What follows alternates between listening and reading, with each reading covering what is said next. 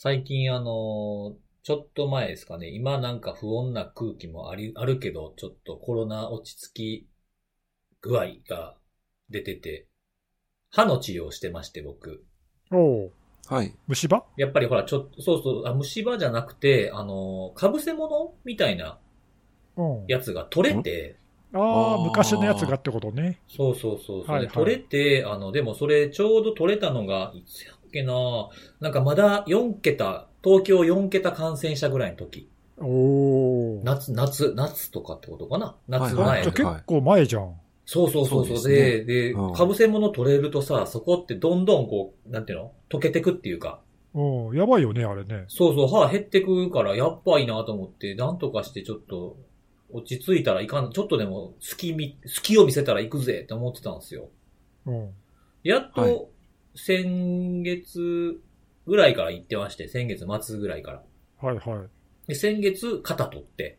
ああ、あれ、一回じゃ終わんないもんね、ああいうのってね。そうそうそう、肩取ってあ作ってもらわなあかんからさ。で終わりじゃないんですね。そうそうそうそう。で、もうまあなんかちょうど結構ね、あの、前には気になる場所やったんですよね。笑うとちょっと銀が見え、銀色が見えるみたいなところで。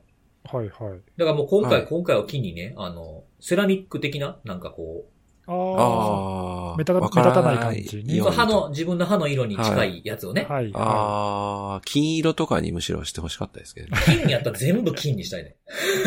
い。なんかでも結構歯の治療もさ、その、うん僕ら、僕らっていうか、子供の頃っていうか、昔から比べるとだいぶ結構変わってるよね、なんかね。うんうんうんうん。やり方とかもね、なんか、いそうそうそうろいろね。そう。なんかあの、歯のその型取るのも、歯をはめるときも、なんかテントみたいなの貼るんですよ、口の中に。は テント？あの、テントってちょっと難しいね。あの、歯がミニキャンプ？ミニキャンプですかそこで。はい。そんな、堅牢、堅牢化とかはせんのよ。どういうこと？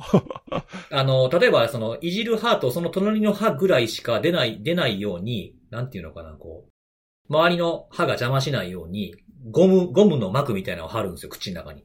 うん。で、要は先生の方から見ると、もう治療する歯と隣の歯ぐらいしか出てきてないのね。はい。で、それで、あの、わーっとか赤くなる、菌がいると赤くなるやつを、まあ、口内って細菌がいるから、そういうのがいるのを全部、あの、いる、いると色が変わる赤色になるやつをかけて、それを全部取ってきれいにしてから処置するんですよ。へえ。要はその歯を肩取るときとかに雑菌ができるだけ入らない、挟まらないようにとか、はめるときにね。なるほど。うん、うん、うん。そうそうだ、そそんな昔なかったなと思って。そうだね。あんまり、ちそうそうょっと記憶にないっていうか、今もそういうやり方してるんだ。へえ、面白い。やそうなんですよね。その方がより、だからリスクが低いんだと思うんですよね。僕昔、そのなんか詰め物か被せ物するときになんか雑菌かなんかが入って、あの、歯茎めっちゃ膨らんだことあるんですよ、子供の時。ああ、なるほど。ありそうだな、そういうのうんねで、。結局一回剥がしてまた雑菌取ってはめ直したみたいなこと昔したことあるんですけど、あそういうのが今はなんかなくすためにこういうのやってんのかな、みたいに思ってたんですけど。すごいね。へえ。そうそうそう。で、やっと松に行って2回目でもうすぐできて、この間、その、セラミック的なものを装備してきてましたよ。おうそれで終了？おいや、えっと、もう一本弱い、うっすら虫歯があるんで、それはまあ来年ぐらいで、そんなに進行してないから来年ぐらいで全然大丈夫です、つって。なるほど。うん、来年開けたら、まあできるだけ早い方がいいですけどね、っていうふうに言われてたんで、まあちょっと様子見ながらまたどの辺で行こうかみたいな感じで。結構、あの、前日にでも予約できたりする時もある感じなんで、言えば。えー、そうなんですよ。なんか当日行って当日詰め物はめてくれた歯医者さんでもあるんですよ。たまたま公園に行く直前に前歯かけて、それやばいやつだな。それはあかんやろと思って、まあ直前というかまあ夜に、夜にね、前日の夜にね、かけたんですよね。あで、朝一で連絡して、ちょっとなんとかならないですかって言ったら、ちょっとじゃあや、やりましょうっつってやってくれて。あ、えーうん、うん。そうなんですよ。で、まあそんなね、このセラミック的なやつを入れたんですよ、みたいな話をこの間知人としてたら、なんか知人もたまたまなんかそういうタイミング探してたらしくて、親知らず抜くんですよ、みたいな話になってね。おお親知らずってあれ誰にでもあるんですか？ーいやいや、あの、生える人と生え、先天的に生えない人がいるよ。全然ないっていうのもあるの？もともと存在しないの？そうそう、ない人もいるし、あっても、あの、出てこない人もいるし、ああ、そうなんや。なんかいろいろいるみたいよね。なんか出てくるとめっちゃ厄介なんでしょ？やっぱりこう、そう痛そうそうくなってきたりとかして。まあ、それも出方によるけど、まあ大体その、出てくると、まあ、奥歯とぶつかっちゃったりとか、歯並びが悪くなるとか、なんかいろいろ悪影響があるっていう。お押し出してくる感じになるらしいですね、なんかね。そうそうそう、うん、あんまり良くないっていうので、まあ結構、子供の頃抜いちゃうとかね。僕は多分親知らずないと思いますね。あ、マジで？えー、ずっとないと思ってるんです。思ってるだけかもよ。いやいや、もう、透明、透明性が高いので、もう、か親知らずなんてないんですよ。見えてないだけかもよ。いやいや、もう、親知ってるしかないです、僕 どういうどういうことよ、それ。そういうことですか。透明性が高い。トランスペアレンシーだいい、もうええわ。お便り、お便り行きましょうか。はい。はい。はい。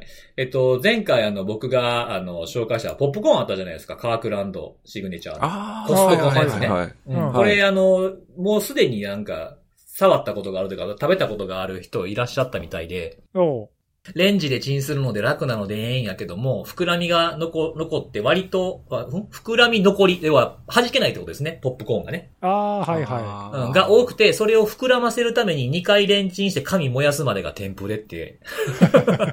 いや、これはほら、あの、僕もちょっと、あの、ポッドキャストで触れましたけど、ここはやっぱり何ですか、チキンレースみたいなとこあって、3分30か3分20秒のあたりで狙っていくっていう感じなんで、いいところをちょっと見つけるのがいいかもしれないですい。うね。んうん、時間の加減が難しいってことですね。難しい。ワット数と時間の関係で、まあ、しかもね、あの、これ、この電子レンジだとこれみたいになっちゃうみたいで、やっぱり。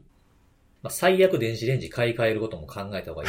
そこまで必要。ポップコーンのために買い替えんのかよいやいや、もうあの、いや、一つの基準としてね、あの、例えば、ヨドバシやら、ビッグやら行って、そのカークランドシグネチャーを綺麗にポップできるかどうかをテストさせてくれみたいな。ここでやっていいですかみたいな。うん。3分20秒でうまくいけるやつ探してるんです、みたいなね。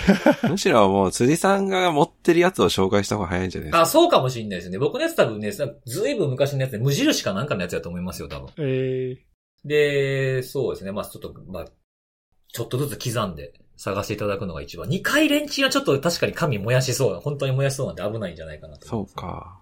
はい。で、あとはね、これね、多分ネギスさんに対する質問じゃないかなと思うんですけど、あの、その人がツイートがいくつかされてたんですけど、その流れで、あの、ネギスさんの、あの、どこどこ、どっかでちょっと勉強会で喋ったみたいな話されてたじゃないですか。う。ああ、先週ね。はいはい。そう。で、YouTube であるよっていうの、それを見た、見見てる流れのツイートやったんで、多分ネギさんへの質問だと思うんですが、パワポで使ってる絵ってどなたかが描かれてるんですか？フリー素材ではないですよねって来てましたけども。あ、違うでしょ。それセミナーの話でしょ。僕かな？え僕らのやつ？僕ら3人の方？いそれ IT メディアのセミナーの話じゃない？や、どっちかわかんなかったんですよ。でもね、ネギスさんの動画を見見た流れで出てきてたんいですよ、や、ね。違う違う違うと思う。だって俺、あの、パワー、パワポじゃなくてキーノート、キーノート使ってるけどさ、うんうんうん。絵とか使ってないもん、全然。え、なんかこだからそれ絶対あの IT メディアで使ってる辻さんのあの絵の話だよ。あっちのやつ？あれか。あれだ、だって俺も思ったもん。あれこれどんな、こんなんどっから持ってくんのみたいな。どっからもイラスト屋にはなさそうなそうそう感じの絵ですもんねそうそう。多分あれだよ、絶対、絶対そうだよ。はい。う、あ、そうですか。あの、あれは僕買ってます。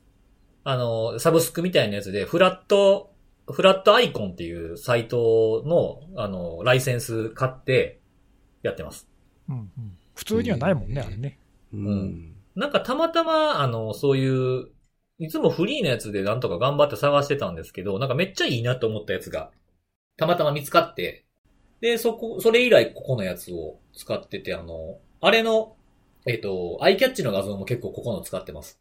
ああ、そうなんだ。なるほどね。そうそそう。なんで、まあ、フラットアイコンでで、はい。無料のやつも多分ね、いくつかあると思いますよ。探してみると。うん。うんうんそうそうそう。う。僕ら3人でね、セミナーで喋るときは、まあ大体辻さんがその絵の部分のね、はい。はい。作ってくれたりとかするから、なんか独特、独特なその、ど っあんからま被らない。持ってきたのかあんまり被らないですよね。そうそう、僕らには分かんないやつが使われてる。はい。なんかいいなと思って、ポップな感じあまあでもそういう細かいところも見てくれてる視聴者の方いらっしゃるんでね。ですいやありがね。たい嬉しいすごいね。あ。りがたい。はい。はいうんで、あとはね、えっ、と、Log4j 関係のお便りですが、おー。えー前回の第114回を聞いた確かに Log4 シェルみたいなでかい事案は週末に起こりがちなイメージがある。えーちなみに JP3CC のサイトでの注意喚起は土曜日だったけど、早期警戒情報は金曜にメールで流れていたはずというふうなことがあったんで、これ見て僕思ったんですけど、早期警戒ってあれメールで来るんですよね。そうだよ。アプリにすればいいんじゃないと思いましたね。おーなんで？アプリの、あアプリの通知、アプリの通知とか。あ通知うん。そうそうそう。そういう風にしたらなんか、まあでもあれか、登録しないといけないんでしたっけこれって。うん。うん。だからまあちょっとそのハードルがあるのかな。そうですね。あと、誰でもっていう話ではないですよね。そうなんですよね。うん。一応、まあ審査があって、うんそうですよね。うん。難しいところですね。まあなんかアプリとかもうちょっとこうなんか気軽にリーチできれば、一日早く知れたのかっていうのがあって、そういうつなんか方法も、方法とか見れる人の範囲っていうのも難しいなっていう、あらこれ見てて思いましたね。そうね。うん。まあ出しすぎてもあかんし、絞りすぎてもあかんしみたいなね。はい。うん、っていうのがあって、もう一つ来てて、その、ログ4シェルの話で、えーちょ、週末直前だったから、いっそサーバーを止めた方がいいんじゃないかという話もあったけども、実際レディットで、えーサーバーを止めて月曜日にボスに報告しようとっていうコメントがあって、笑いを取っていたのを見た。まず止めるっていうのの書き込みがあったということですね。いやまあでもそれね、あの、どんなさ、その会社のどんなサービスの話かちょっと僕それ見てないからわかんないけど、うんうん。まあでもありだと思うよね、そういうの。そうそうそう。こういうね、その止め止めるルールがちゃんと、フローがあるんなら別に悪いことではないし、そんな爆笑かっていう、まあ言い方が面白かったのかな、もしかすると。うん。あとその何、止める判断をね、と誰が、その、例えばほら、担当者が独断でやっちゃってさ、例えば会社に多大な損害を出したとかしたったら、それはちょっそれ。は多分ね、まずいと思うんだけど、うんうんうん。いくら脆弱性対応とはいえ、うんえ結果的にそれで情報が例えば漏洩しなかったからとかって、プラス面もあるけど、それでね、お客さんが使えないとかでさ、機械損失的なね。うん、とかもあるから、まあ、あれだけど、さっき、ね、辻さんが言ったみたいにね、ちゃんと会社として止める判断をして、週末は止めとこうみたいな、まあ、それはありかもしれないけどね。そうですねわかんないけど。はい。えー、そういうことを書いてる人がいたんだ、海外で。いたらしいですね。ねはいで、あのね、もう次の、次のお便りがね、あの、いや、これもう朗報、朗報です、朗報。お朗報。情報処理安全確保支援士、受かってました。おマジでパチパチパチパチパチ。おおめでとうおございます。めでとうございます。しかもね、あの、発表がこのタイミングなんですか？二人そっか。そっか。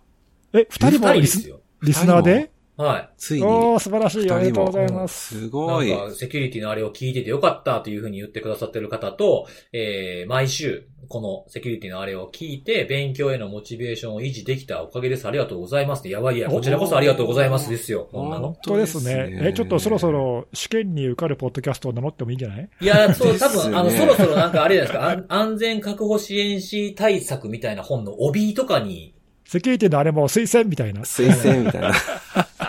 いいじゃないですか。経産省の講演付きの、ポッドキャストでもいいんじゃないかな。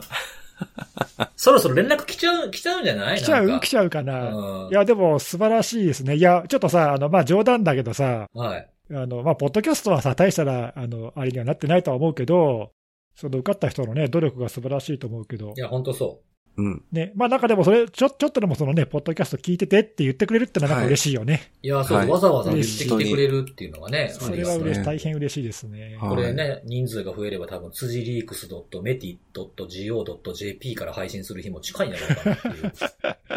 それが夢 絶対ないけどね。ないね。そう、ドメイン名が厳しい気がしますね、サブドこんメインのとな喋りころ載せられへんが。っていう。いや、でも嬉しいですね。うんです朗ね報。確かに朗報だ、それは。はい。はい。はいというね、お便りが来ておりましたということで、おめでとうございます。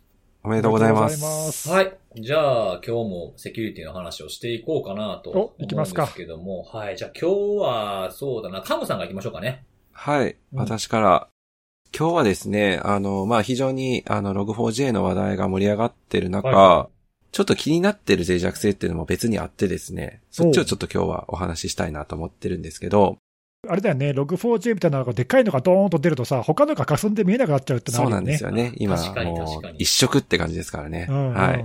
あその裏に結構やばいのがあると。そうそうそうそう。個人的に気になっておりますのが、ムーバブルタイプっていう、いわゆる CMS、あの、コンテンツ管理システムのソフトウェアがあるんですが、うん。あちらの脆弱性情報っていうのも、あの、実は10月だったかな ?10 月の20日ぐらいに確か出てたとは思うんですが、あちらが少し気になっておりまして、うん結構ですね、ちょっと具体名は言えないんですけど、あの、このムーバブルタイプの被害におそらく合ってるであろうとえー思われるケースっていうのがちらほら見えているというところ。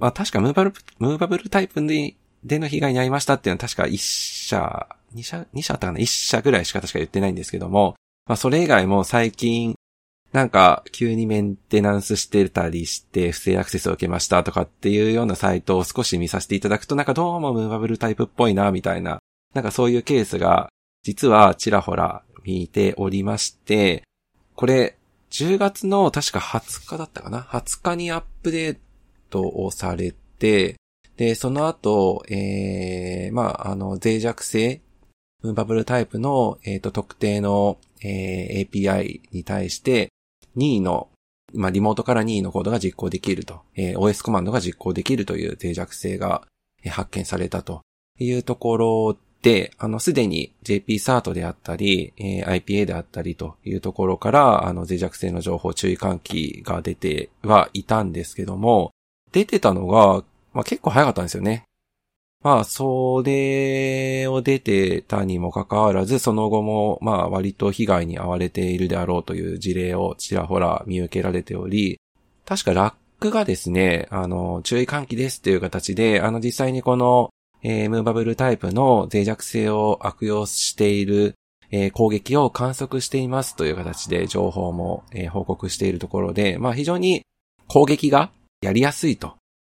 外部から非常に一発で刺さるような感じの、えーものではあるので、至急対応という形での案内は進められて、進められているところなんですけど、うんうん。まあ、まだまだ十分な対応がされてないのかななんていうのを思っていた中、あの、12月の16日に、またこの脆弱性情報っていうのが、あの、アップデートされておりまして、どうもですね、10月20日に、えっ、と、修正された内容っていうのが、あの、十分ではなかったと。うん。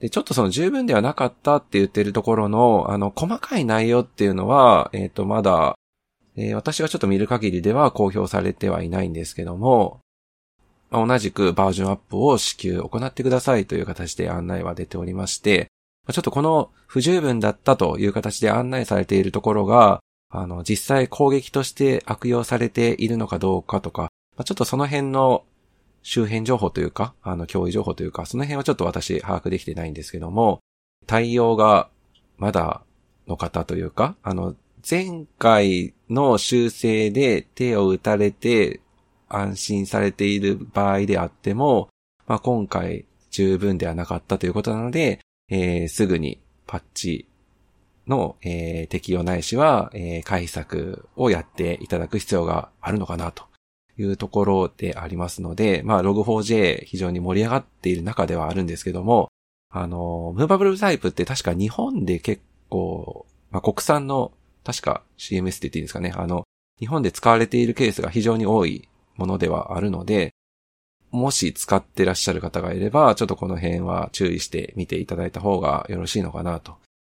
なかなか多分和風とかで、まあ当然防げる可能性っていうのはあるんですけども、多分この手の CMS を使う、ちょっとすいません。これはすごいだいぶ思い込みとか私の勝手な推測なんですけども、ムーバブルタイプ使われてる方で、結構ガチガチに和風で守ってって運用されてる方が、もしかしたらそんなに多くないのかもしれないのかなというところも一つあるのかなと。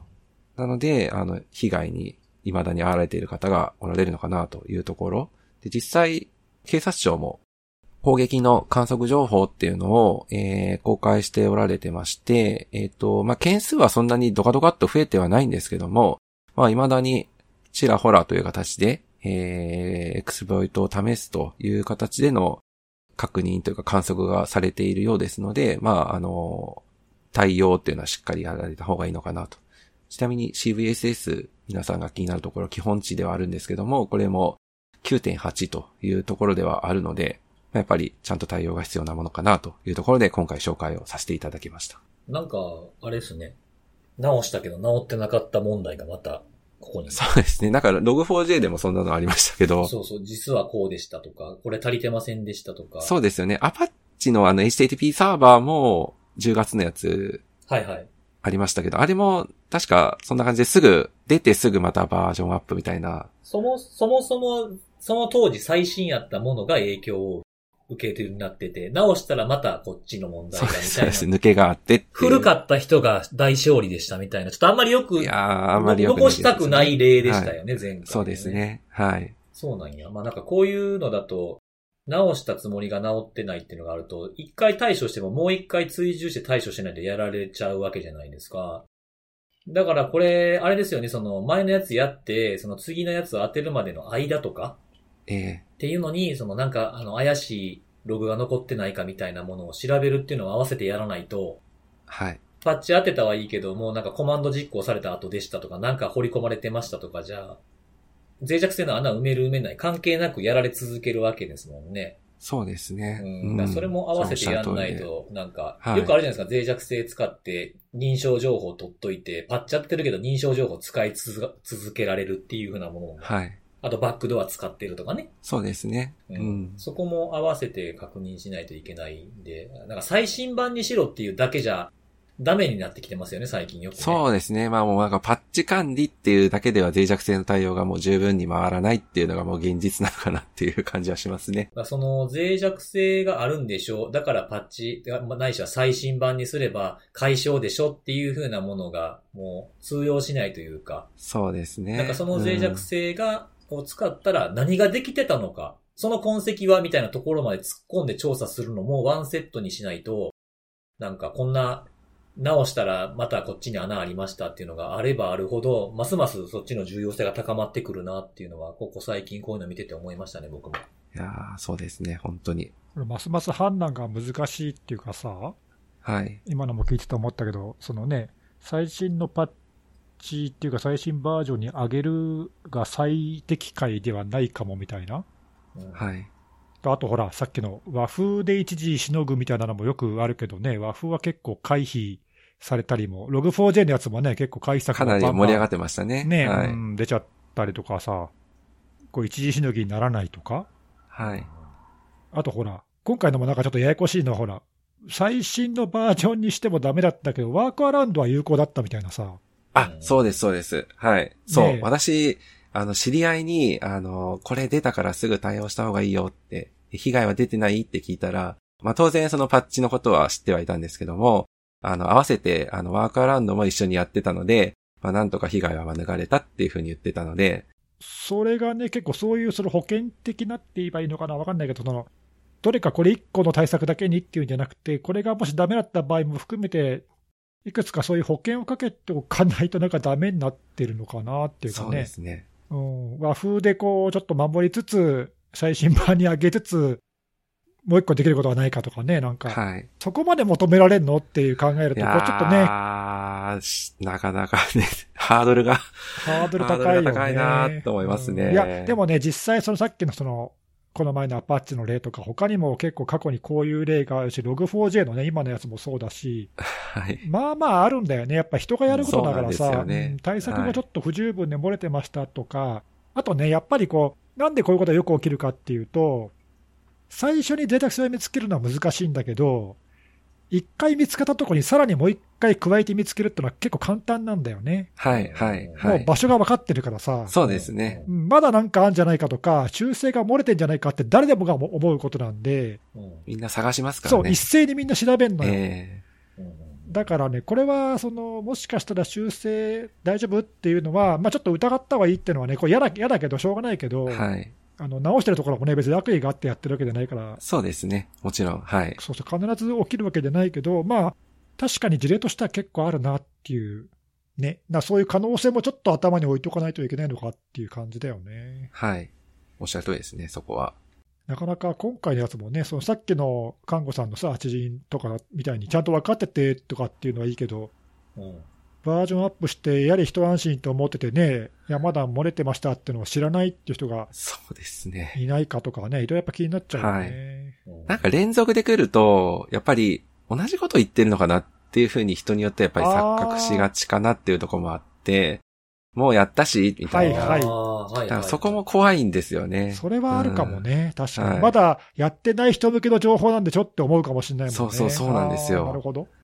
まあ、中身ちゃんと読めばやっぱり不十分な対応でしたとか当然書かれてはいて、うんあの、それはそうなんですけども、なんかやっぱりちょっとタイトルだけ読んでしまってっていう形でとどまってしまうと、最終値みたいなものなのかなとか。あとさ、そのほら、あの、自分から能動的にこういう情報を取りに行ってる人はいいんだけど、うんはい。多分漏れずにこの新しいやつも取ってると。思うんだけど、はい。はい。受動的にね、なんかその大きなのが出たときに、危ないですよって、例えば誰かから言われて対応したっていう人は、更新が出たときも誰かから言われなかったら、もしかしたら情報を受け取ってないかもしれないっていう。そうですね。うんそれは確かになんかね、そうですね。その情報の受け取り方の違いでも結構、その今回の Log4j のやつもそうだけどさ、どこでどういう情報が出るかっていうのが、公式のとこだけ見ててもダメみたいな場合も結構中にはあるから、そうですね。ううんん、その受け取り方も、さっきのね、注意喚起が来ないと分かんないとかだと、ひょっとしたらね、ちょっと初動が遅れちゃうかもはないとか。ワンテンポ遅れる可能性はやっぱりあるかもしれないですね。うんそれがね、そうそう、命取りになっちゃう可能性もないわけじゃないからね、そのあたりちょっと難しいよね。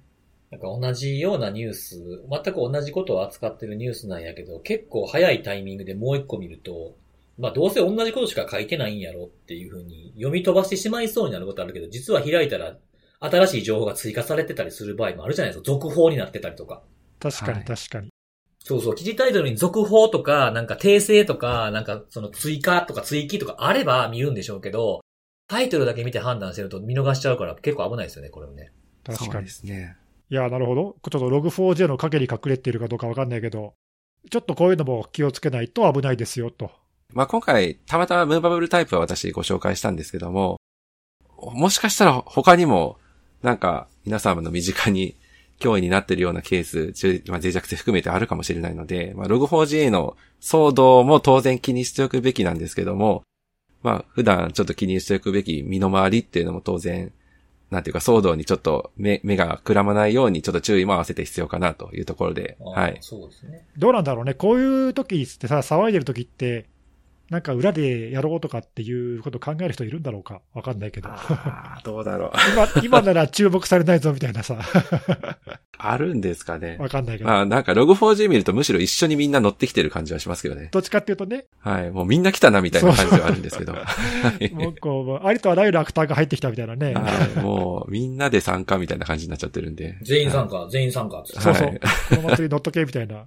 いや、でも、ただ中にはさ、ちょっと、しめしめと思って、この裏でって思ってる人がまあそうですねいなくもないから。はい。皆さんちょっとエモテトも忘れちゃダメですからね。ああ、はそうそう、そういうい。のはい。ね。もう忘れてるかもしれないですけど、エモテトも、はい。ね、こういう大きなのが来ると、どうしてもそっちに行きがちって看護さんがおっしゃってた通りっていうのもあるけど、基本的には通常普段やってることにプラスアルファでは積み上げで大変やと思うんですけど、普段やってることのベースをまず大事にしとかないとね。確かに。ですね。うんはいでないと足元救われてしまうんじゃないかなっていうのを思ったりするんですけど。まあなんか、はい看護さんが紹介してくれたおかげで、久しぶりにワード、ワードプレスじゃないや、あの、ムーバブルタイプっていう言葉を、なんか、そんなすごく懐かしく思って聞いてました。使ってたんですよ、昔。結構昔からあるけど、これ、でも今でも多分かなり使われてるでしょ。まあ多分ワード、まあ個人とか含めたらワードプレスがぶっちぎりで多そうな気がするんですけど。あーああ、確かにまあね。いや、でもう、ん日本だけに限れば、全然ムーバブルタイプもすげえ使われてると思うよう。んうん多分世界的には全くこれ、話題になってないけど。んそうですねうんはい。そうですね。なんか僕2000、2000年初期ぐらいに使ってましたね、ムーバブルタイプ。相当昔だな。めちゃめちゃ前ですね。これあの、パールと PHP で書かれてるんですけど、基本的にはパールだけで動くんですよね。サーバーで。いなんか今時感あんまなくないですか？そんなことない？大体なんか PHP とか多いけど、見てたらサーバーとかで動いてるやつは。まあでも長く使われるものにやっぱそれなりに良さがあるんじゃないのかね。うんうん。わかんないけど。俺はあんま使ってないけど。わかりました。はい。はい。はい。じゃあ、次行きますか？ははいい。。どうぞ。じゃあ次僕行こうかな。どうぞ。どうぞどうぞ。はい。えー、今日はですね、あのーランサムの話を。はい。来ました。うん。ははいい。あのーはいウェアの方のランサム。他にもあるの？レアじゃないいやつやいやいや、あるやろ。ろ。あの、いや、ドスとかあるやん。ああ、はいはい。あるし、はいあの、それはちょっとここにソムリエいるから大丈夫。あ、そうですね。そうかそうかそうか。別別のソムリエが言います、あそれ任せてくれ。あと、あとほら、前回もあったけど、スニ、スニーカーもあるからな。まあ、それもある意味ウェ、ウェアかもしれないけどな。フットウェア的なウェア。そっかそっか、カナダになんかあんだっけ、そういうのが。そうそうそうそう。わかんねえよ、そんなの。いいですね。このランサムっていうだけでここまで広がるっていう。本当だよ、ずるいよね、ちょっとね。はい。ずるいですね、本当いや、このポッドキャストだけでですよ、こんな広がるの。はいそれでそのウェアが、ウェアがどうしました？そう、ランサムウェアがね、あの、ホテル、ホテルがはいランサムウェアギャングに攻撃されたぞっていう話をちょっと今日紹お介したんんかですけど。前、はい前も昔もそうさそんな紹介してなかったっけ？紹介はしてないですね。さすがですね。あの、多分それ2017年の話じゃないですか。いや、なんか、ポッドキャストでやったぜ、それ絶対。ホテル？看護さんか、辻さんか、どっちかがホテルのポポッドキャストじゃねえや。ホテルのポッドキャストって、ごちゃごちゃなってるやん。ごちゃごちゃだって、じゃあホテルがランサムウェアにやられて、部屋に入れんくなってみたいな話を絶対どっかでやあー、だってなんかやった、やった、やった、やった。絶対やったって。私かな看護さんだよ。確か看護さんだと思う。はい。嘘。はい。やったやった、絶対やったって。一回目から聞き直してみて。1回目から聞くの。ちょっと大変ですけどね。いや、どの多回か。回から分、あれじゃない？これ、2017年のやつを2017年に喋ったんじゃない？2017年そういう事例があったんだっけ ?2017 年のあの、オーストリアって、あ、そうそう、それそれそれ、ぜ絶対そあの、れ。一番初めに、ザ・ローカルかなんかいうところが、あの、部屋にそうそうそう入れなくなったっていう誤報を飛ばした、そうそう、はいそれ絶そ対う、絶対喋ったよ、それどっかで。はい。本当ですか？それは多分ね、オーストリアの、あのロマンティックゼーホテル、これ C ホテルって書くのかなんか、ゼーホテルっていうっぽいんですけど、ゼーホテルイエーガーデルトっていうところで、今日紹介するネタと同様の被害がああったっていうやつなんですけど。そうなんだ。あ、今回も似たような感じなんだ。そうですね。ただね、あの、当時は、この、この時にやられたのは、おそらくあの、その、この、こっちのオーストリアの方のホテル、まあ、2017年の方のホテルの中の人が答えてるインタビューによると、どうもばらまき型っぽかったので、そっちは、いわゆる二重脅迫ではなくて、あーまあまあ、当時は、まだね、標的型がそんなにメジャーじゃなかったもんね。標的型はそうですねこの当時だったらそうですね、あったやつだったら、ナヤ、ナヤナとか、ナヤナの事例とか、あとサムサムとかぐらいかな。サムサムかサムサム、そうそうあ懐かしい。そうだ、サムサムは2016年からだから。はいそう、もあったね2016年から活動してましたよね。だからうんうん、2017年の、当時の2ビットコインが身代金で、えー、まあに、えっ、と、日本円にすると17万、17万円ぐらい。まだ安いな、ビットコインそうそうが。そうそうねで、当時この2017年って結構ばらまき系とかの、なんか、ランサムの当たり年みたいなところがちょっとあって、はいはいはい。ワナクライとか、ロッキーとか、あとネム、ネムコットとか、あとジャフとか、あとセイバーとか、セイバーとかありましたよね。うん、うん、うん。あとはまあそのサプライチェーンの走りみたいなところでノットペトヤとかもあった年なんですよ。はいはいはいはい。うん。あとジグソーとかね。はいはい。懐かしい。そうなんですよ。で、これの、まあその二重脅迫版が、えー、今月12月にありましたよっていうのでちょっと紹介しようかなと。ほうほう、またホテルか。ははいい。そうそうそうそうそうそう。そうなんですよ。で、えーまあ、今回12月の2日の夜に起きた事件で、実際のこのホテルの、えーリリースは12月の6日に出てるんですけども、1600人以上、えー社員がいて、で、あの、主にスカンジナビア半島のあのあたりと、フィンランドとかバルト諸国とかに200ぐらいの施設を持ってる、ノルディックチョイスホテルズっていうところが、コンティの攻撃を受けたというおー結構大きなホテルチェーンだね。そうそうそうそうそうそう。あのーウェブサイトとか見ると結構しっかりした感じの、ちょっと高高級感な、泊まってみたいなと思えるようなやつなんですけど、まあ名前からわかる通り、このノルディック、スカンジナビアっていうと、これヘッドコーターどこにあるかっていうとね、ノルウェーのオスローにあるんですよ。おおなんか聞いたことない？なんか、ノルウェー、はいオスロ、ランサムみたいな？なんか、ノル、ノルウェーはい。が、なんていうの、この、連想クイズみたいなやつでさ、ノルウェー、オスロー、ランサムって言ったら、ピンポン、ピンポンみたい辻、辻みたいになる感じの、とこあるじゃないですか。今までいろんな事例を紹介してきてる。ありますね。そうそうそう。だから僕はあの、コロナが落ち着いたらもう一番行きたい国はノルウェーになってしまいましたので、おはい。なので、あの、ノルウェーのオスローのノルディックチョイスホテルに泊まって、ノルスクハイドロの工場見学をして、ボリューのマーケティングマネージャーみたいな人にメールしたから、その人に挨拶に行きたいなっていうのが僕の夢になってるんですけれども、いいっすね。いいツアーですね、それは。そうなんですね。それでツ、アーなんですよ。はい。ランサム、一人ランサムツアーですよ。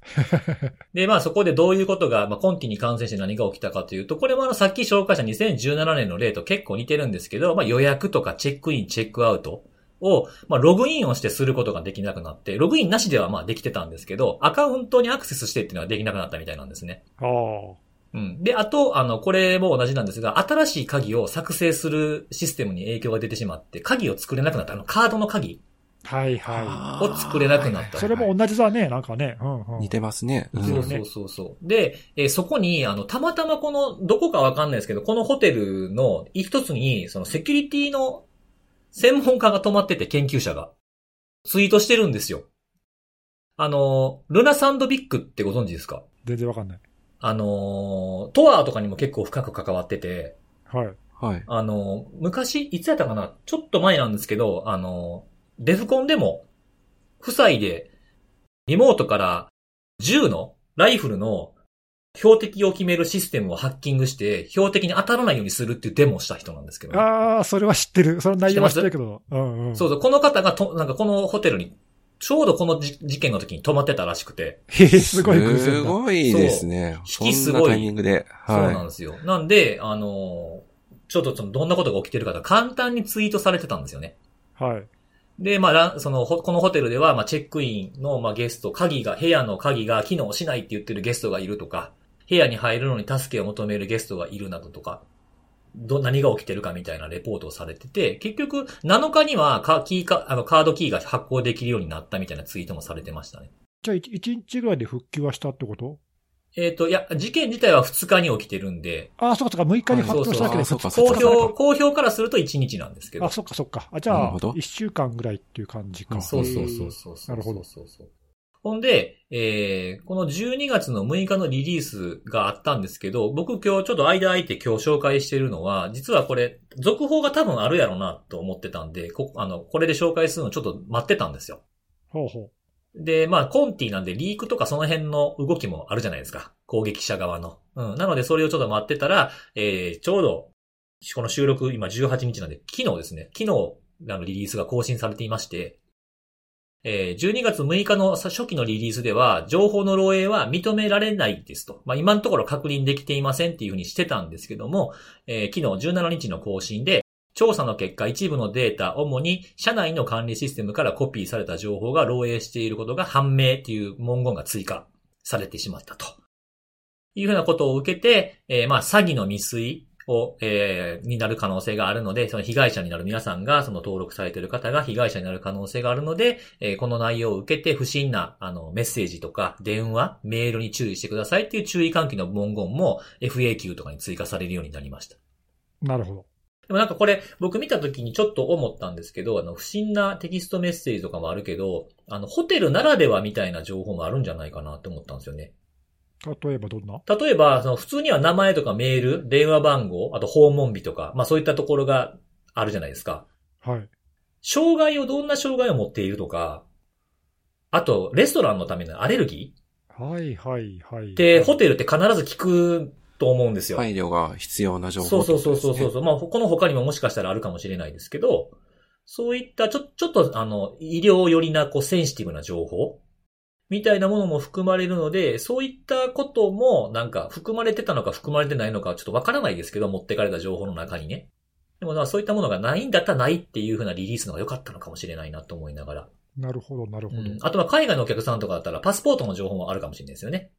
ちょっとまあ、こう、通り一遍のこう、あの、何を持っていかれたかって完全に明記されているわけではなかったので、ちょっと、もうちょっと、まあ、調べきれてないのかもしれないですけどね、まだ。持ってかれたものとかも。ということで、えー、そうですね。で、あと、まあ、FAQ とかのとこでは、まあ、結構ちゃんと書いてたんですけど、影響を受けるのはどんな人ですかとかっていうふうなところ。まあ、これ結構みんな不安に思うとこですし、クレジットカードの情報は漏れたのか漏れてないのか、これは漏れてなかったんですけど。あとは、ユーザーが講じることのできる対策、さっきみたいに気をつけようというふうなこととか、あとはその、どういった詐欺があるのかっていう詳細サイトを、まあ、各言語みたいなので、えリンクが貼ってあったりとか、あと通報先警察とかの報告先のサイトの紹介っていうのも載ってました。これ結構なんか、あの、前の同じノルウェーのボリューとかも、こういう、あの、公的な機関が出してる情報のリンクとかには貼ってたので、まあ、これ常なのかなって感じですね。あとは、あの、パスワードの変更の必要性の有無っていう風なところがあったんですけど、そこでは、あの、ここね、なんか、システムを多分戻した時に、SMS を誤送信しちゃってるっぽいんですよね。なんか多分原因はシステム復旧の結果のエラーっていうふうなことで、パスワードを変更してください的なものをなんか前に送ったやつを送っちゃったみたいなのがあったんで、それはあの関係ないんで無視してくださいみたいなことが書いてありました。っていうようなことですね。で、まあ最終的にはこのランサムに感染した時には、えー、注目されるポイントっていうのは、なぜやられたのかっていうふうなことが一つあると思うんですけど、これ原因についてはまだ書かれていないです。コンティだったってことが、あの、メディアが報じているだけで、えー、攻撃手法については触れられていない。で、もう一つ、えー、注目されるポイントは、やはり身代金の支払いだと思うんですけど、支払いに関してはもう連絡を取らないという選択をしていますということでした。おで、あとは、追加でこれも12月17日に別のリリースとして出てたんですけど、これ結構珍しいかもしれないですね。ウイルス攻撃、今回の攻撃に関する元従業員への情報っていう風なものがリリースに出ていて、えー、これあの、内部の情報から持っていかれたものの中に一部従業員のデータにアクセスしたことが判明しているので、連絡先情報とか名前とか、あと社会保障番号とか、雇用に関するその他の、えー、情報が漏洩している可能性があるのでっていう風な注意喚起が出ていました。なんでまあそのホテルに関する話って、まあ2017年のやつの話とこの話とかっていうのが僕はピンとくるんですけど、まあ今回これ見てて思ったのは、まあ全部が全部そうだと思う、そうかもしれないですけど、他の事例でもそうな同じことが言えるかもしれないんですけど、あの、備えとしてね、どこに、どんな攻撃を受けた時に、どの程度の影響範囲なのかっていうのは、やっぱ明確にしとかないといけないですよね。その拠点だけで終わるのかとか、その拠点外にまで行ってしまうのかとか、えー、このシステム、例えば今回だったら、このカードキーとかっていうようなところはやられてるんですけど、あの、ホテルの客が使っている、あの、Wi-Fi ネットワークとかには、あの、影響は及んでませんとかいうリリースが入ってたので、そういった影響範囲って分かってるのかってことも必要ですし、あとは、それによってどのシステムが止まると、何ができなくなるのかっていうことと、それらを、まあ、今回もなんか手動でマスターキーで、あの、お客さんの部屋回るみたいなことをしてたみたいなんですが、手動に切り替えた場合に、まあ、どんなオペレーションとなるのかとか、あとは人の確保どうするのかみたいなところで、前の、あの、病院で死者が出てしまったかもみたいな話の裁判になってるっていう話の時にも言ったんですけど、あの、手動に切り替えた場合っていうようなことの備えってほんまに普段からしておく必要があるなと思いましたね。病院とかじゃなくてもホテルでもこういうことが起きるわけですから。なので、なんかシミュレーションと訓練っていうのの本当の必要性、お客さんにサービスを提供している以上、こういったことを備えておくっていうこと、準備力と組織力の大事さみたいなものを改めてこの事件を調べて思いました。僕からは以上でございます。まあ、病院もそうだし、ホテルも最近は結構システムにね、うん、依存してる入退室のキーとかね。そうそうそう。まあ以前だったらな、普通のハードキーだから関係なかったところが、今はみんなカードキーとか、うん、まああるいはもっと進んでたらね、スマホとかさ。スマホの、あ、そうですね。ここ、ここのホテルも確かスマホのやついけるんですよ、アプリ入れて。だよね、そうそう、うん、結構、日本ではあんまりまだ普及してない気がするけど。日本だともうカードで、非接触のカードぐらいが今が最最新感ありますよね。結構ね、そうそう、海外出張とか行くと普通にあの大手のホテルチェーンはみんなアプリでチェックイン、チェックアウトもできるし、うんうん、キーもアプリでできるから、うん、まあすごい便利なんだけど、逆にね、それ使えなかったら怖いよね。そうですね。入れなくなっちゃいますからね。ね。あとなんかさ、あの、これまあ今回のホテルの件だけじゃないけど、はい、まあまあちょいちょいランサムの事例見てて思うのは、その、さっきの備えって言ってたけど、はい。どこにどういう情報が入ってるってみんな知ってるようで、細かいところは分かんないっていうかさ、うんうんうんうん、結構ほら、漏洩した情報を特定するのに結構みんな苦労してる感じがしてて、ちゃんとバックアップ取ってればさ、復旧もまあ一応できるし、うん、漏洩した情報の範囲もわかるけど、仮にバックアップなくて、例えばね、一から復旧しようとかってしたらさ、果たしてその、漏洩したかしてないかとか、漏洩したデータの中にどんなセンシティブな情報が入ってたかとかっていうのを、ちゃんと特定できないじゃん。うん。バックアップがないから。そうなんですよ。だからまあ強いて言うと、あの、攻撃者のリーク待ちみたいになっちゃいますよね。そう。そうなっちゃうでしょ。うん、で、はい、それって全然信用できないじゃん。全部がリーク出たり含まれてるとは限らないしさ。うんうんうん、おっしゃる通りですね。ね。そうなってくると、こう、何、こう、幅広にっていうか、うん、なんちゅうの？最、最大値で。そう、最大値で言う。最大でってのは。そうそう、言わなくちゃいけなくなっちゃって。でもほら、こう、企業側としてはできるだけ被害はこう最小で言いたいっていう。はい、ああ、そうですね。少なくどうしても、ね、そうそう、そういうのが働くじゃない。こう、なんかね、その、こう、せめぎ合いで、なんかちょっと最初は言わなくてさ、なんかリークが出てから出てましたって確定確定しましたみたいな言うとかって結構見かけるよね、そういう事例、まあ、そうですね。あるあるですよね。はい、あるあるだよね。いや、だからこういうの見てやっぱね、そういうこと起こりうるよっていうのはやっぱり自分たちもそういうのできるかなって考えると、意外とみんな難しいんじゃないかな。ちなみにあの、まあ、この話の前置きで話をした2017年のあの、ロマンティック税ホテルの方は、対策として電子上システムをやめて、従来なクラシックな鍵に置き換えるっていうことをしたそうです。ああ、そういえばそういう話したね、確かに。うんこれ、まあ、実際今、今はどうかわからないですけどね、もうだいぶ経ってますから、もしかしたらまた電子上に変えたかもしれないですけど、うんうん。うん、まあ、だから独立したシステムにしてとかっていうふうにすれば別に感染しないっていうのもあるから、わかんないです。今はどうなってるかちょっとわからないですけど、当時はこういうふうな報道がされてましたね。こうね、すべてのシステムを一体化した方が多分、運用する側は楽だし、管理がね、うん、利用者も、ねそうそう、管理も楽だし、利用者も多分便利だと思うんだけど、一旦使えなくなった時の影響がでかすぎるよね。うんうんうんこのオーストラリオーストリアのホテルもすごい湖のほとりにあるとこなんで、いい感じでしたよ、なんか。まあ、ロマンティックだけにね、止めてほしいなって思いなが おい、CCB か。ら。止めての字が違うけどね。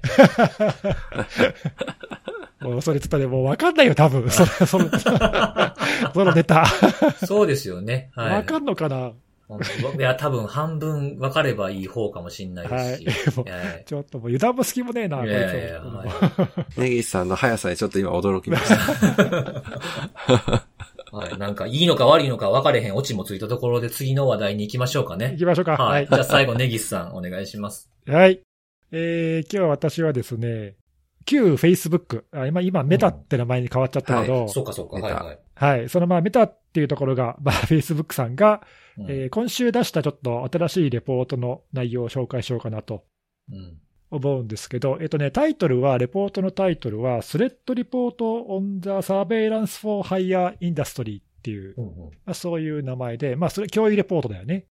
で、何の脅威かっていうと、その surveillance for hire って呼ばれている、まあ、企業の活動について、えー報告してるんだけど、まあ、これ何かっていうと、今今回その、旧 Facebook、めんどくさいな、まあ、メタでいいか、もう、メタが、Facebook でもいいんじゃないですか、別に。そうね、Facebook が、その自分たちのプラットフォーム、あの、まあ、Facebook って他にインスタグラムとか WhatsApp とかなんかいろんなサービス持ってるじゃない？で、そこで、えー7つ、全部で7つの世界中の中の7つの民間企業が、まあちょっとよろしくない活動をしていましたということで、自分たちのプラットフォームから排除しましたと。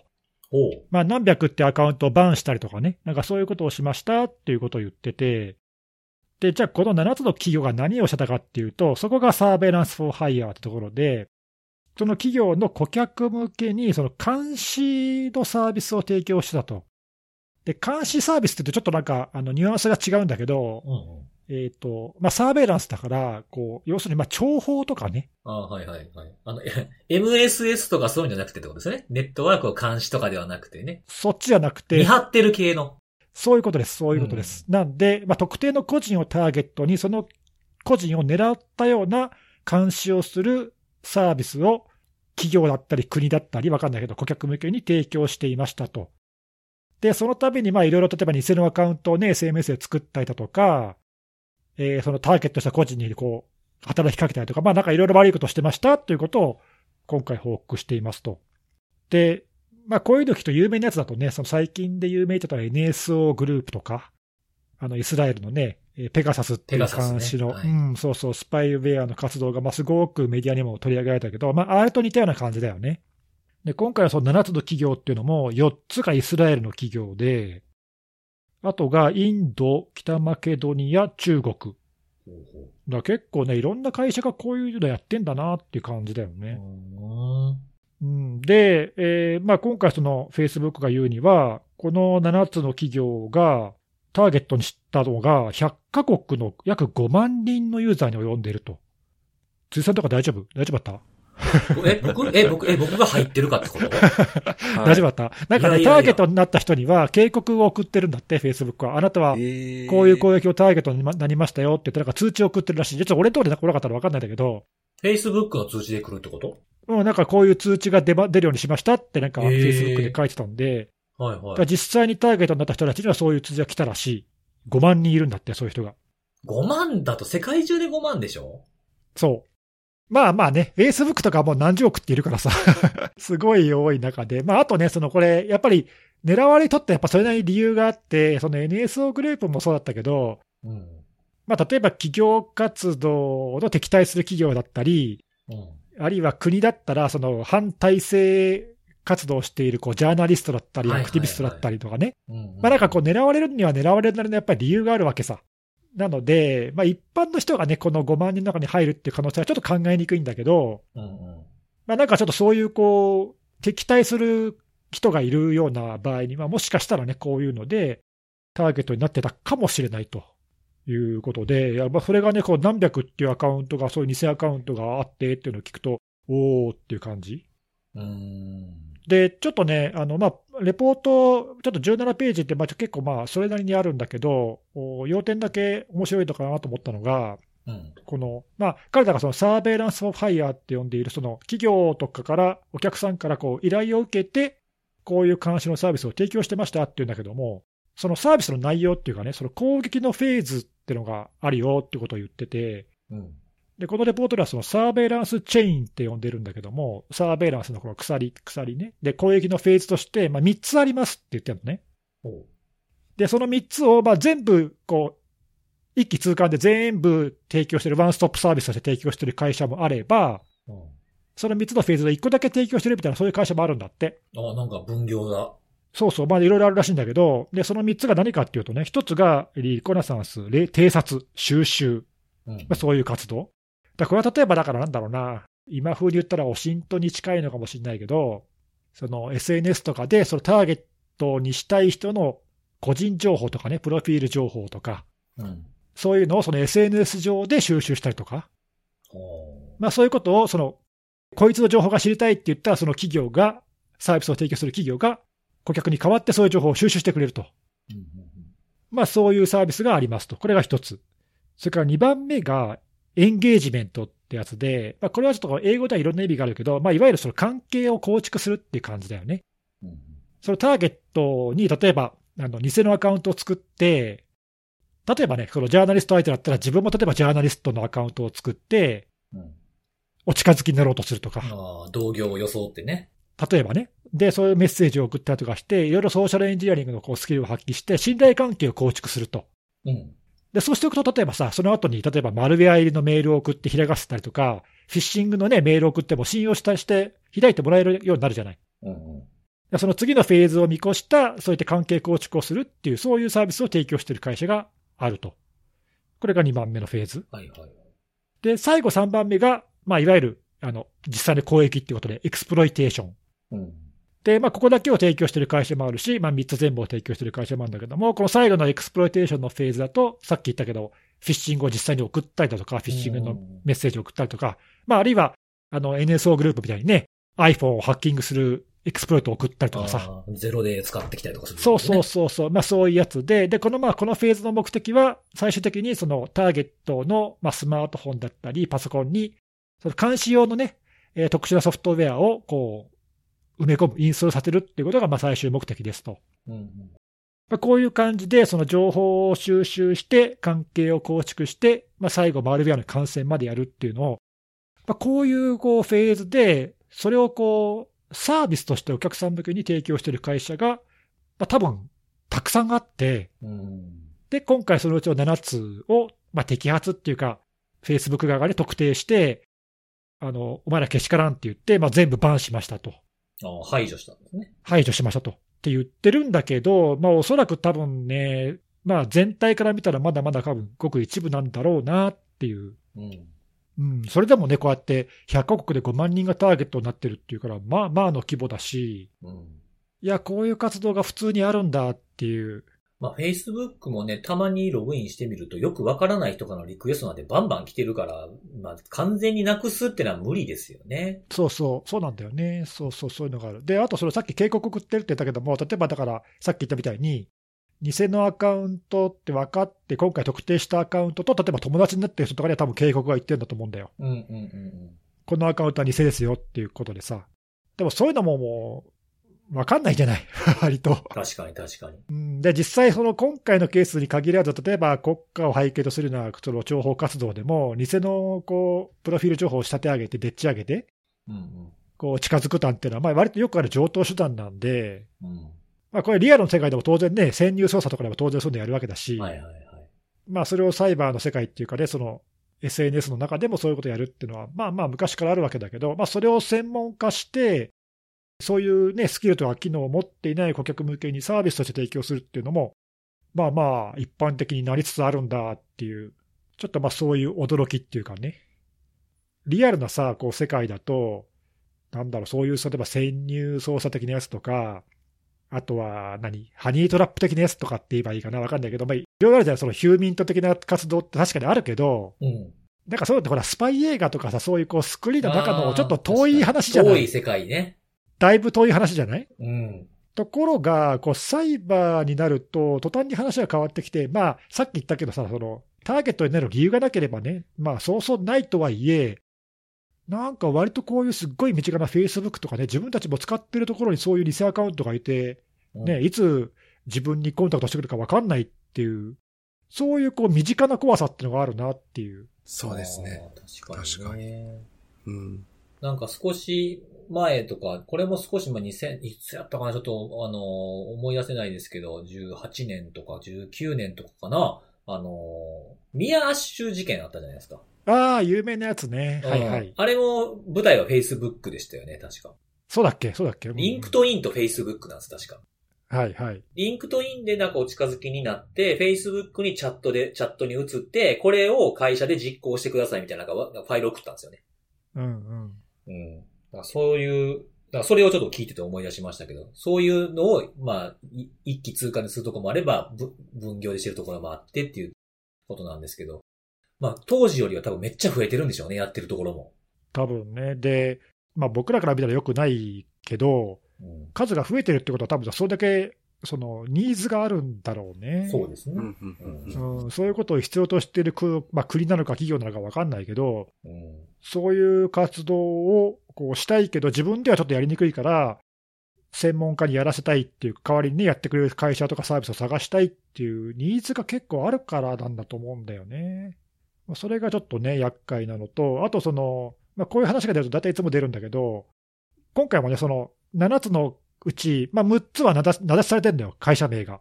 うんうんうん、あと1個は中国だけど、会社名は分かんないってなってるんだけど、うん、それ以外の6つは、こう、社名が特定されてるのね。はいはいで、まあ、NSO グループもそうだけど、こういうところで名前が出る会社って、大体その、自分たちは正当な目的でやってるって必ず言うのよね。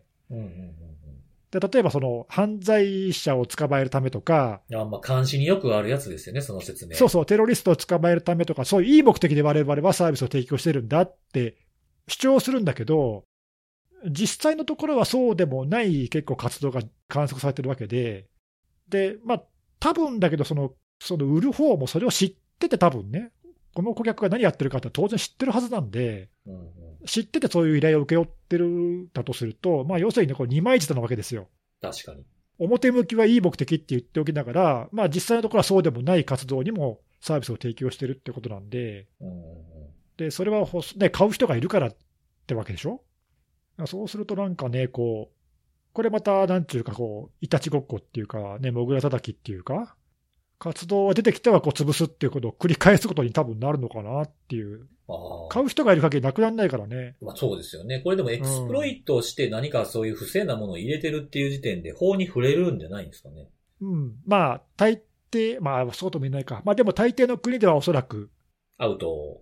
うん。まあ少なくとも日本では法に触れるし、まあ、大体はアウトだと思う、思うけどね。そうですよね。なんか、一、一時期ね、昔、これも昔話になってしまいますけど、なんか、セキュリティの会社ですっていうふうに言いながら、なんか、ドスの代行をやってたりとか、エクスプロイトを売ってたりとか、みたいな会社もあったじゃないですか。うんうん。そういうのとちょっと似てるなっていう、そうね。まあ、実際、あの、ほら、さっきちょっと話、たびたび出しちゃってるけど、NSO グループなんかは、アップルがね、訴えてるし。ああ、そうですね。まあ、例えばその、実際に被害に遭った人から訴えを受けてもおかしくはないよね。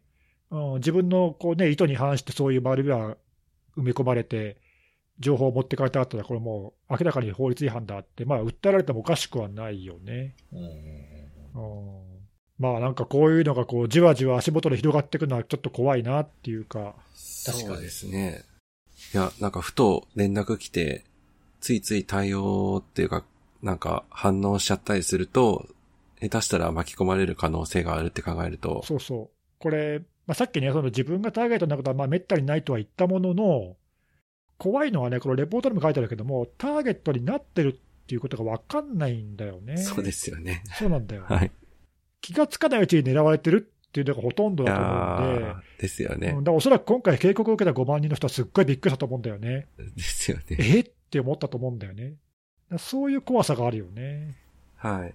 いや、なんかそれも僕も今ちょっと気になって Facebook にログインしてみたんですけど、通知来てなかった、大丈夫？えー、Notification for Targeted Attacks っていうのが来てたらダメなんでしょ？この。そうそうそうそう。ね。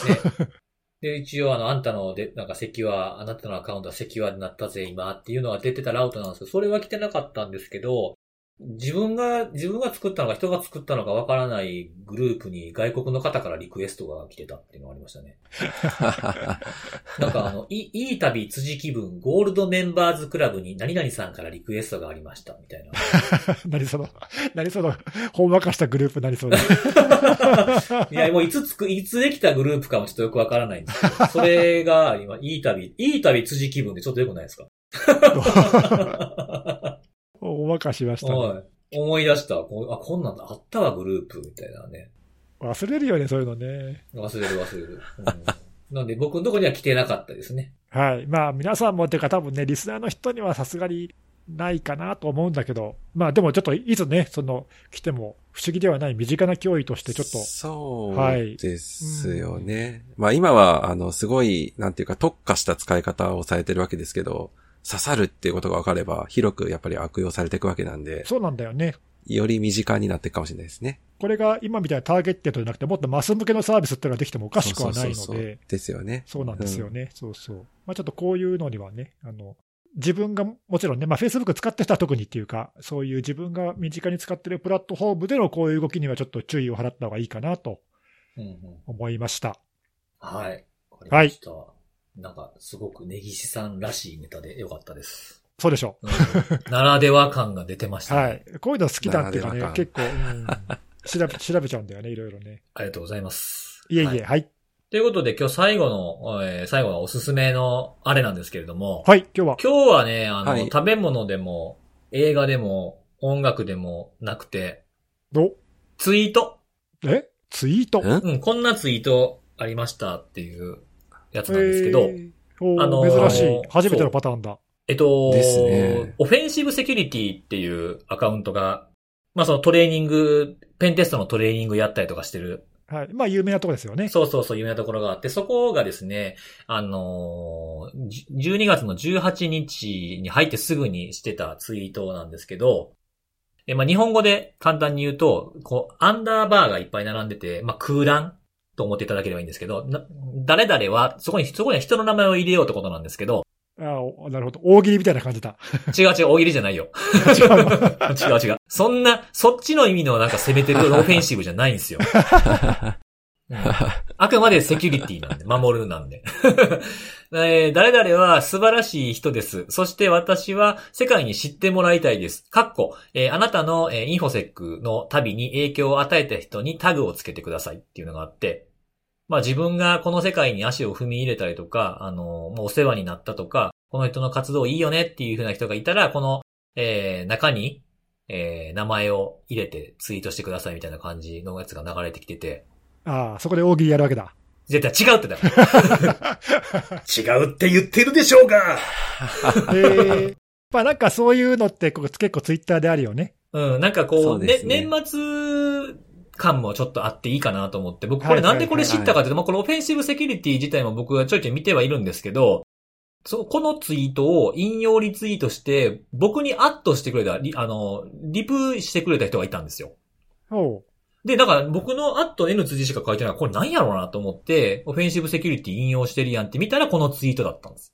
なるほど、なるほど。辻さんがってことだよねなる。ほど。そうそうそうそうそう。なんか、へーまあ、なんかありが、ありが、ありがたいなと思いながら、ありがたいねちょっと、ちょっとこうはいはいほっこりするというかね、ほうほうほう嬉しいなっていう気持ちになったんで、まああんまりね、こういうのをガンガン進めるとなんかスパムっぽくなってしまうっていうのもあるかもしれないですけど、なんか特定の人、一人になんかこういうのを伝えるのには、こういうのもなんかあってもいいんじゃないかな。最近なんかツイッターってこういうのあんまないなって思ってて。なんかこう、なんか、情報、まあ僕の、僕らの使い方がそうなのかもしれないですけど、なんか、昔の感じとちょっと変わってきた感があったりとかして、なんか昔っぽいなってちょっと思ったんですよね。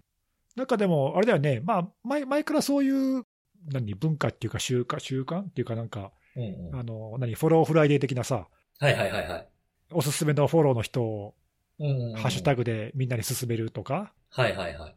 なんかまあそういうようなこう、ね、この人いいよみたいな、そういうのを紹介するみたいな、そういうのは、まあまあ前からあったといえばあったけど、えー、なるほど。そう、それ見、見て、見かけた、見かけたというか、そうやってリプいただいたので、あこういうの、なんか、たまにはいいんじゃないかなと思って紹介させていただきました。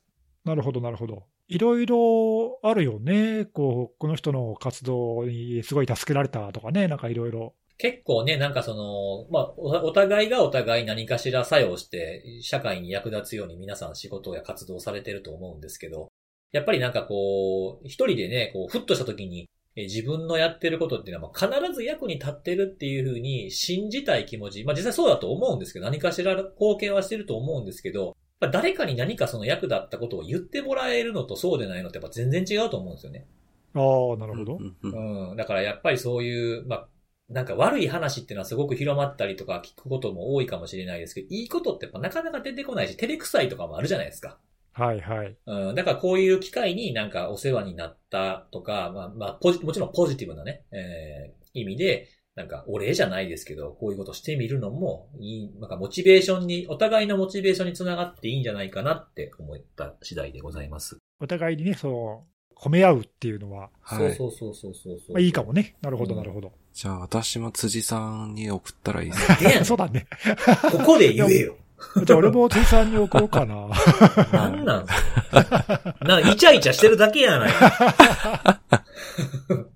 はい。なので、まあ、はい日頃のね、あ日頃のお礼も込めてやってみるのもいいんじゃないでしょうかというおすすめのあれでございました。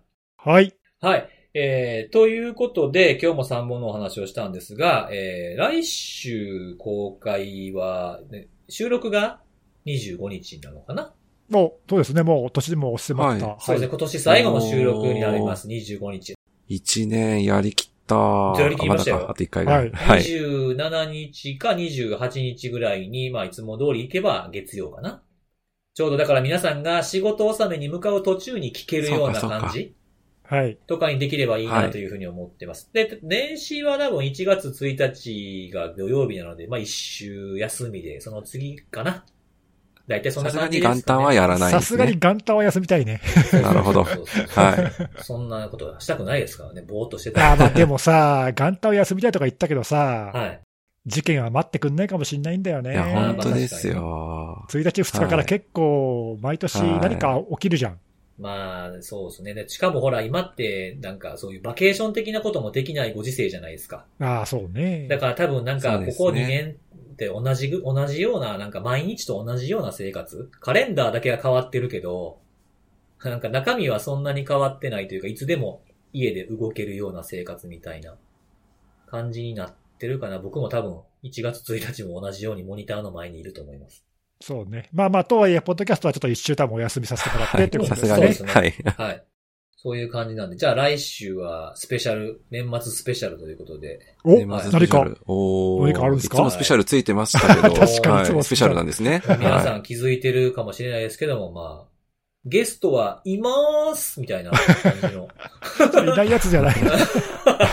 回になるかと思うんで、お楽しみにしていただければなと思います。はいはい。じゃあ今週はここまでです。また来週のお楽しみ。バイバイ。バイバーイ。